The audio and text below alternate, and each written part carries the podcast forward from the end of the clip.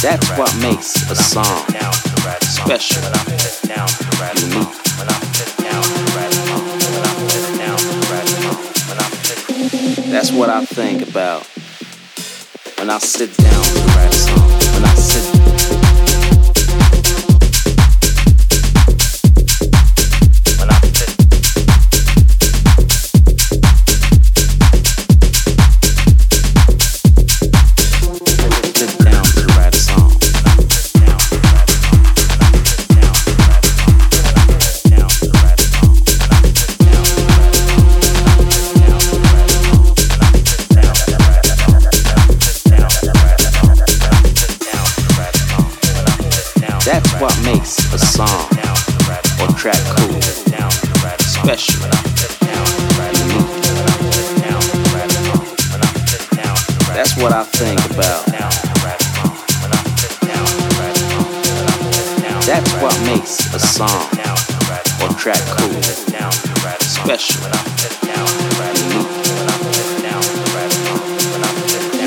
That's what I think about when I sit down to write a song. When I sit down. To